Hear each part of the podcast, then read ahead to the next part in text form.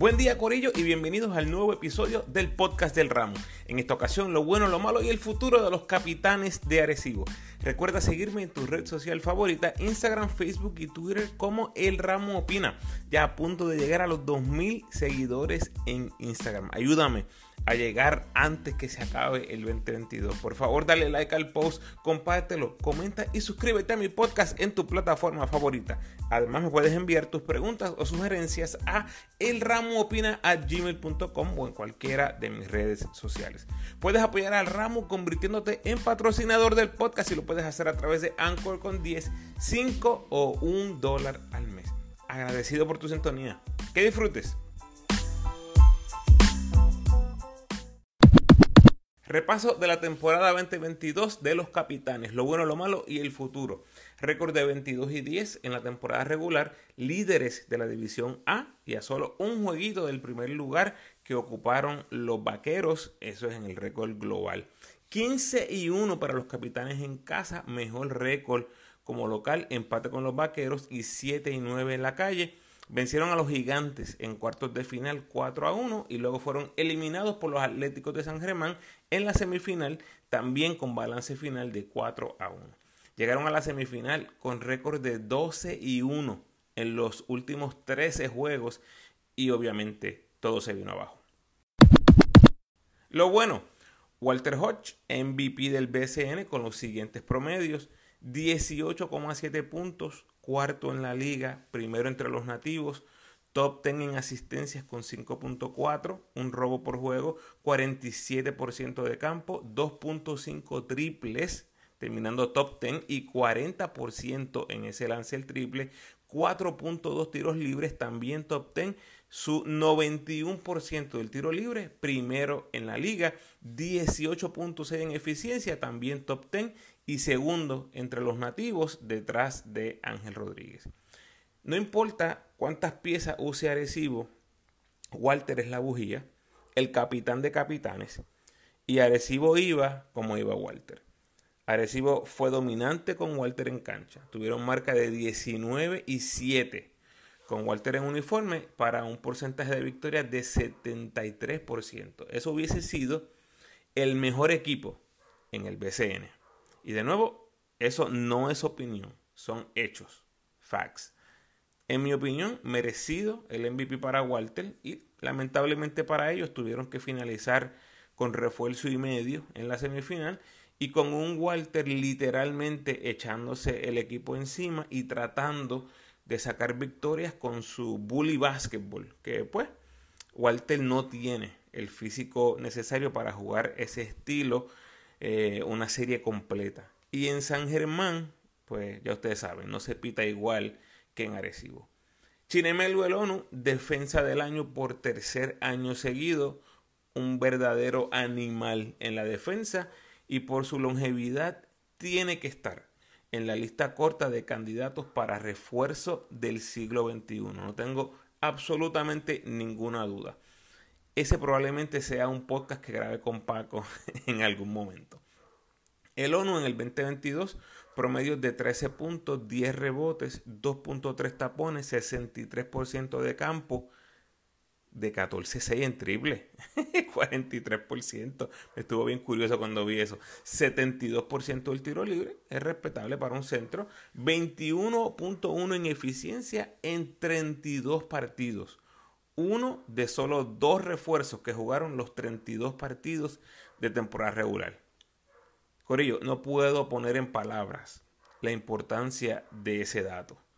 Hay equipos en el BCN que cambian de refuerzos más que de calzoncillo. Ustedes saben que esto es así. Y trabajar esa química cambiando tanto y tanto y tanto de refuerzos es bien difícil, es bien fuerte. Y ya el ONU es prácticamente un nativo en Arecibo. Segundo doble dobles con 16.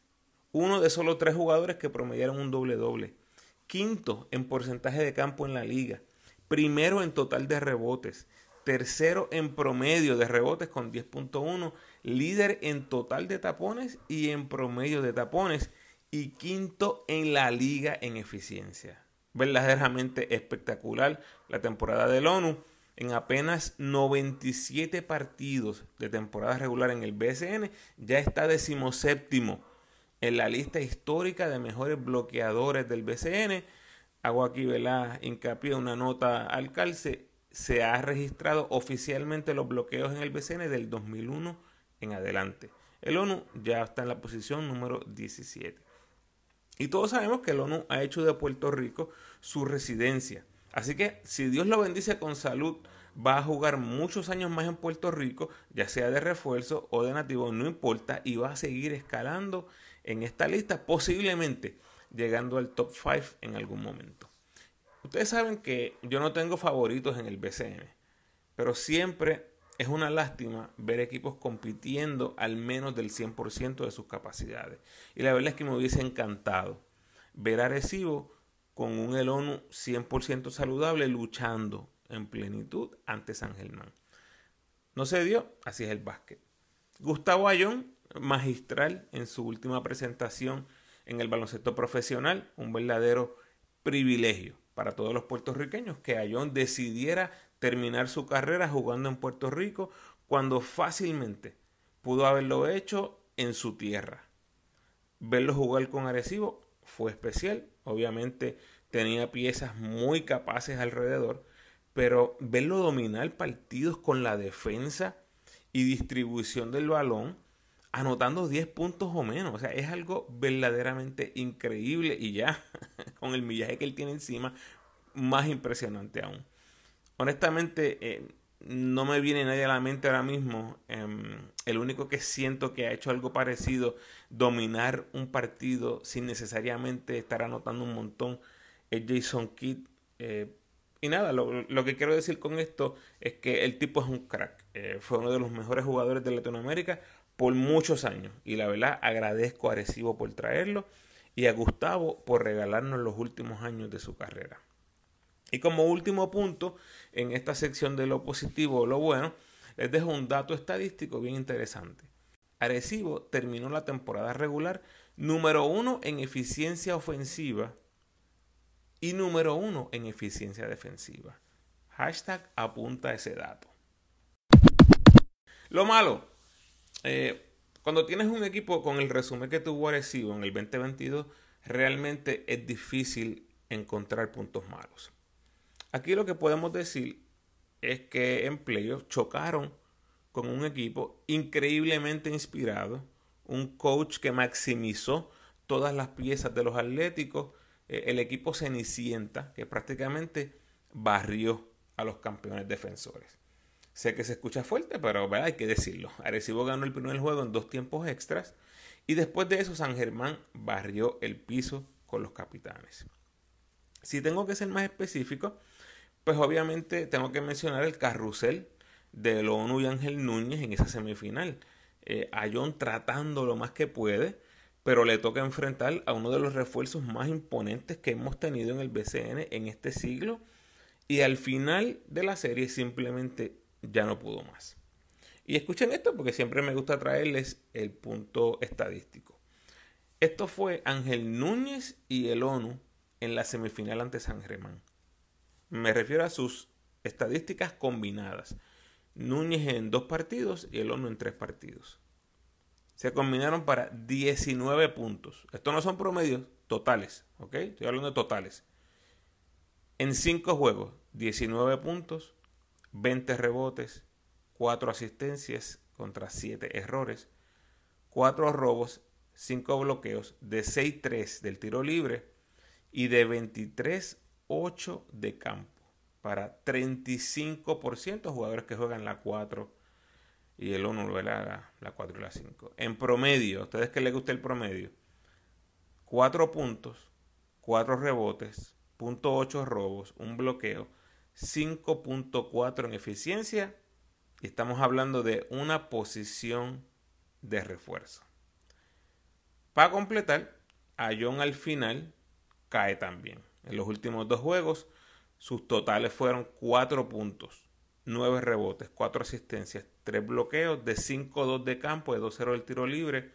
Apenas jugó 42 minutos en esos últimos dos partidos. Pachi buscando como fuera, una reacción en el equipo buscando piezas que lo ayudaran y definitivamente fue un final feo para los capitanes de Arecibo, que no pudieron contrarrestar el poderío de Holly Jefferson y sus tres refuerzos. Prácticamente, me refiero a los capitanes, terminaron en la banca, impotentes ante el monstruo anaranjado. Saludos, de nuevo momento especial donde agradezco a esa fanaticada del ramo que siempre está por ahí comentando o compartiendo mi contenido o escribiéndome, charlando conmigo, siempre por aquí agradecido y por aquí los menciono a todos y todas, gracias. Saludo especial a Alex Ramos, Alexander Velázquez, Alexis Joshua Miranda, Elmer Torrens, Haywood Sánchez, Iván Rodríguez de Cachanchut, Jeffrey Pérez, José García, Juan Pérez, Junior Lacroix, Luis López, Luis Berrío, Roberto Esteves, Rubén Nieves, Sentimiento al Aire, Wesley Jomalito y Sariel Ruiz Meléndez. De nuevo, gracias. Y antes de terminar este segmento, en el episodio pasado les compartí el review de Dani1277 en Apple y les dije que fue el segundo review en mi historia. Así que me parece justo que les comparta el primero que fue hace dos años. Este viene vía Undecided Ace con un rating de 5 estrellas y escribió This is a much needed podcast for and about BSN basketball. El Ramu does a fantastic job. I especially like the interviews and hearing about the history of Puerto Rican basketball. Thank you. Um, Ace, you'll forever be the first official reviewer of my podcast in Apple. Que gracias, Ace. Y el futuro, eh, una de las impresiones que leí mucho después de la eliminación de los capitanes es que estaban viejos, que ya había pasado su tiempo, que era el fin de una era dominante. Yo no puedo estar más en desacuerdo con ese comentario. Arecibo terminó con un buen récord, líder de división, y en la semifinal cayeron ante un San Germán inspirado. Pero tenemos que decirlo, el ONU no estuvo al 100% en esa serie. Si lo vamos a usar, esto de las lesiones, ¿verdad? Como excusa o razonamiento, pues hay que decirlo con Arecibo también. Obviamente, el revuelo que se formó en la temporada muerta eh, con lo de Anuel y Fabián, tengo que mencionarlo, pero a manera de resumen, ya eso se acabó. Hay nuevo dueño, José Manuel Baeza. Al parecer, esto de las deudas se acaba pronto y todo seguirá adelante en la vida del capitán Correa. Estrenan coach en Tony Ruiz, quien ya ha sido campeón en el BCN con los cangrejeros allá para el 2007. Preguntita, ¿contra quién fue ese campeonato de los cangrejeros? Específicamente ustedes que están escuchando este podcast seguramente se acordarán, pensando que la mayoría van a ser fanáticos de los capitanes. Fue frente a Marcus Pfizer y los capitanes de Arecibo. Como dato curioso, el último juego de serie final de BCN que estuve en persona. Y el hecho de que no es un coach ganador, me refiero a Tony Ruiz, recientemente en el BCN, creo que me preocupa un poquito. Así que por el momento me parece que dejamos en question mark ahí a Tony Ruiz. ¿Con qué cuenta Arecibo o al menos cómo empieza Arecibo? Walter va a llegar tarde. En el episodio de los indios hablé de esto un poco por la posibilidad de que Jorge Pacheco participara en el Basketball Africa League. By the way, abro paréntesis aquí. Si hay algún fanático indio por aquí, después de aquel podcast, Jorge me dejó saber que estará con Mayagüez desde el día 1. Cierro paréntesis. Así que vuelvo con Walter. Eh, hablemos en el contexto de los capitanes. Este torneo, el Basketball Africa League, todavía no ha sido revelado el itinerario oficial. Hoy que estoy grabando, diciembre 13. El itinerario no se ha revelado. No hay un itinerario oficial. Pero tomando como base su itinerario del 2022, ese torneo terminó en mayo. Así que si termina más o menos igual, estamos hablando que Walter llegaría mitad finales de mayo aproximadamente. Y sabemos que la temporada del BCN comienza en marzo.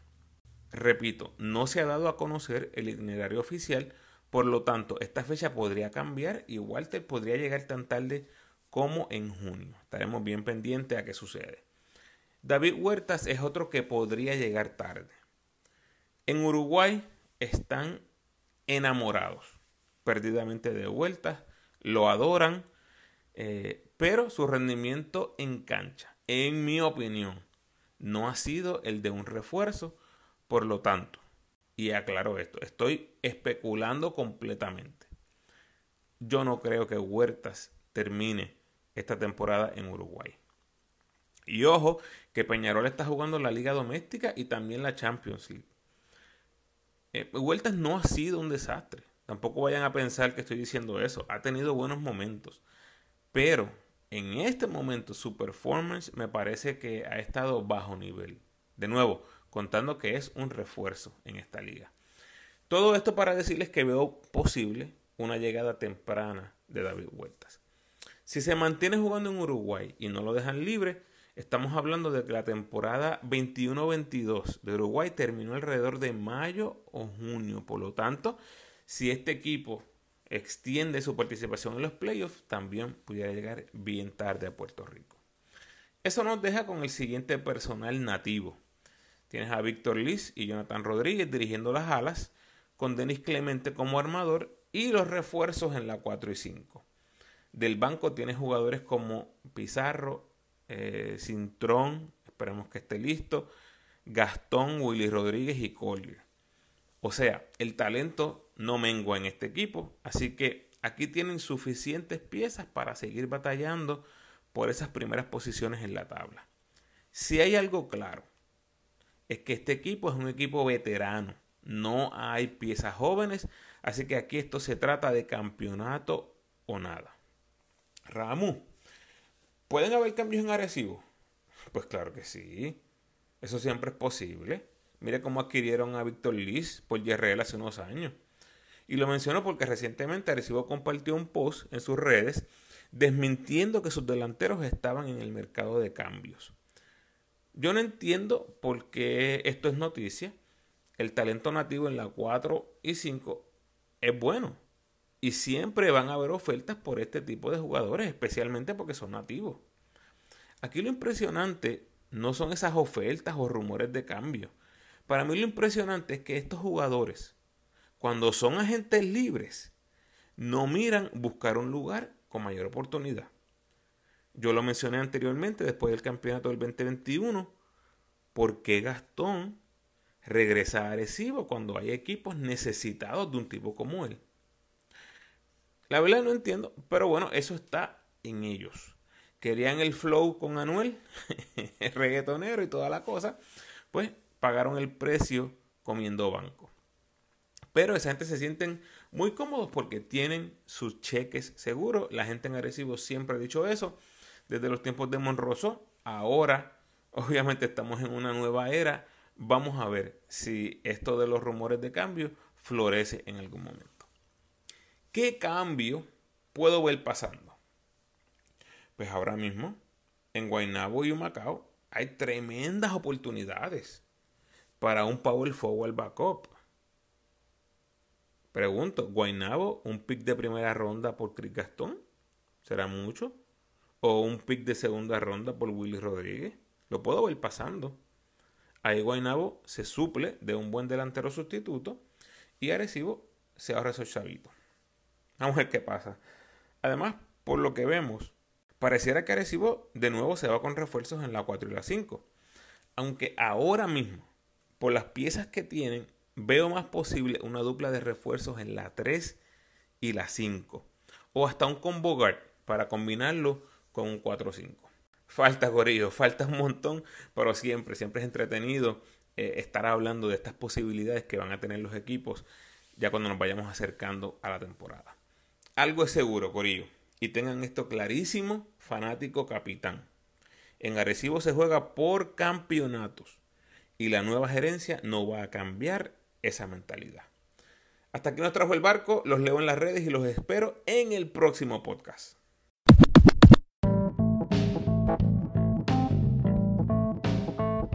Gracias por sintonizar Corillo. Por favor, ayúdenme compartiendo este episodio en sus redes sociales y con todos los fanáticos de los capitanes de Arecibo que conozcas.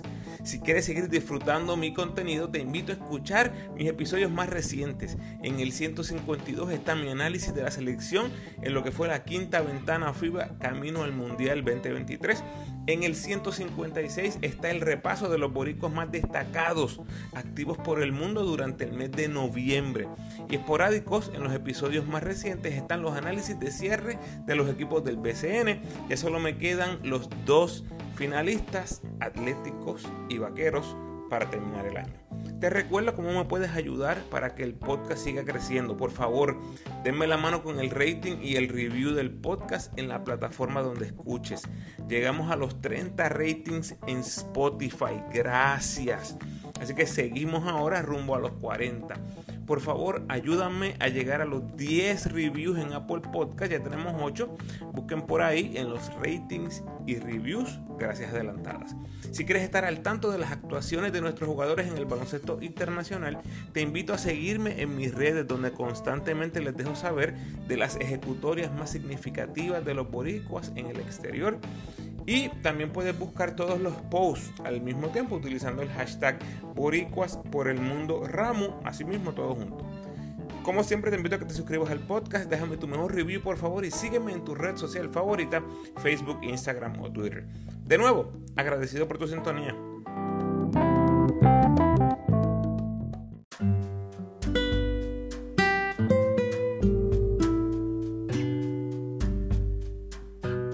Pensamiento de hoy. Sé como una flor. Sobrevive a la lluvia, pero úsala para crecer. Bendiciones.